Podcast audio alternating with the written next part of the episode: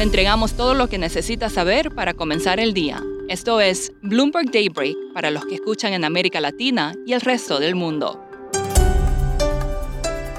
Buenos días y bienvenido a Daybreak en español. Es miércoles 29 de junio de 2022. Soy Eduardo Thompson y estas son las noticias principales. Los futuros en Wall Street están con leves bajas, siguiendo con la caída de ayer por un débil dato de confianza de los consumidores.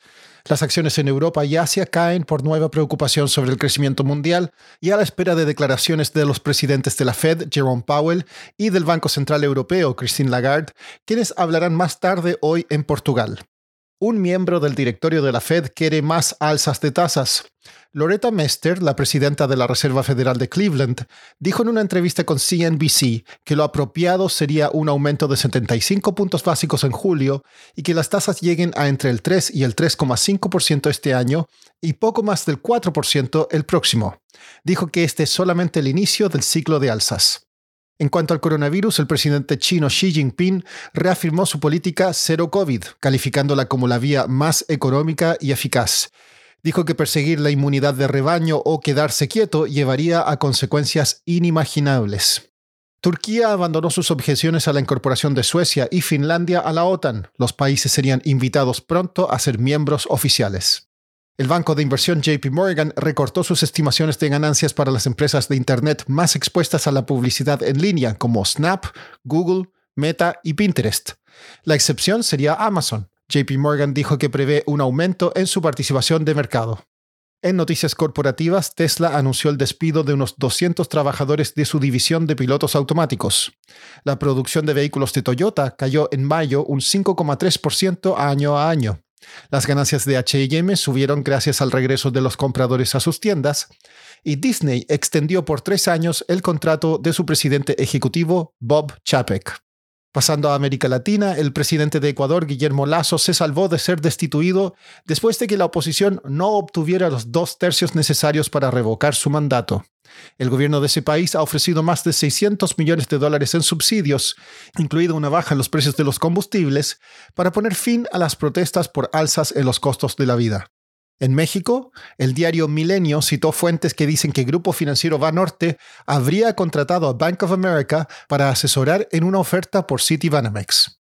América Latina está atravesando lo que podría calificarse de tormenta perfecta en cuanto a presiones inflacionarias. Hablé con Juan Pablo Spineto, Managing Editor para Economía y Gobierno en América Latina de Bloomberg News, sobre cómo los gobiernos tratan de evitar que se traduzca en mayor efervescencia social.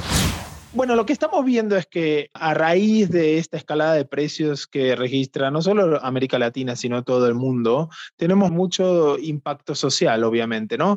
Sobre todo por el lado de la subida en los precios de los combustibles y los precios de los alimentos. Y son muy sensibles, ¿por qué? Porque esta es una región con mucha pobreza, con mucha inequidad. Lo más trascendente quizá es Ecuador, es esta protestas sociales que no son nuevas, son protestas sociales que también ocurrieron en 2019, pero que están muy ligadas con el precio de combustibles y los subsidios. Los gobiernos tienen que decidir, subsidio el precio, estas subidas en el precio de la gasolina a riesgo de que se me descontrolen las finanzas o dejo de subsidiar a riesgo de que genera una revolución social, ¿no? En el caso de México, el gobierno está dando miles y miles de millones de dólares para mantener el precio de la gasolina alrededor de 35% más bajo de lo que debería si se usaran los precios de mercado. En Argentina estamos viendo varias eh, rutas paralizadas por cuestiones de escasez de diésel y en Brasil los conflictos de Bolsonaro con Petrobras que ya llevan varios meses y que significaron la salida de tres de los CEOs de Petrobras desde que Bolsonaro es gobierno.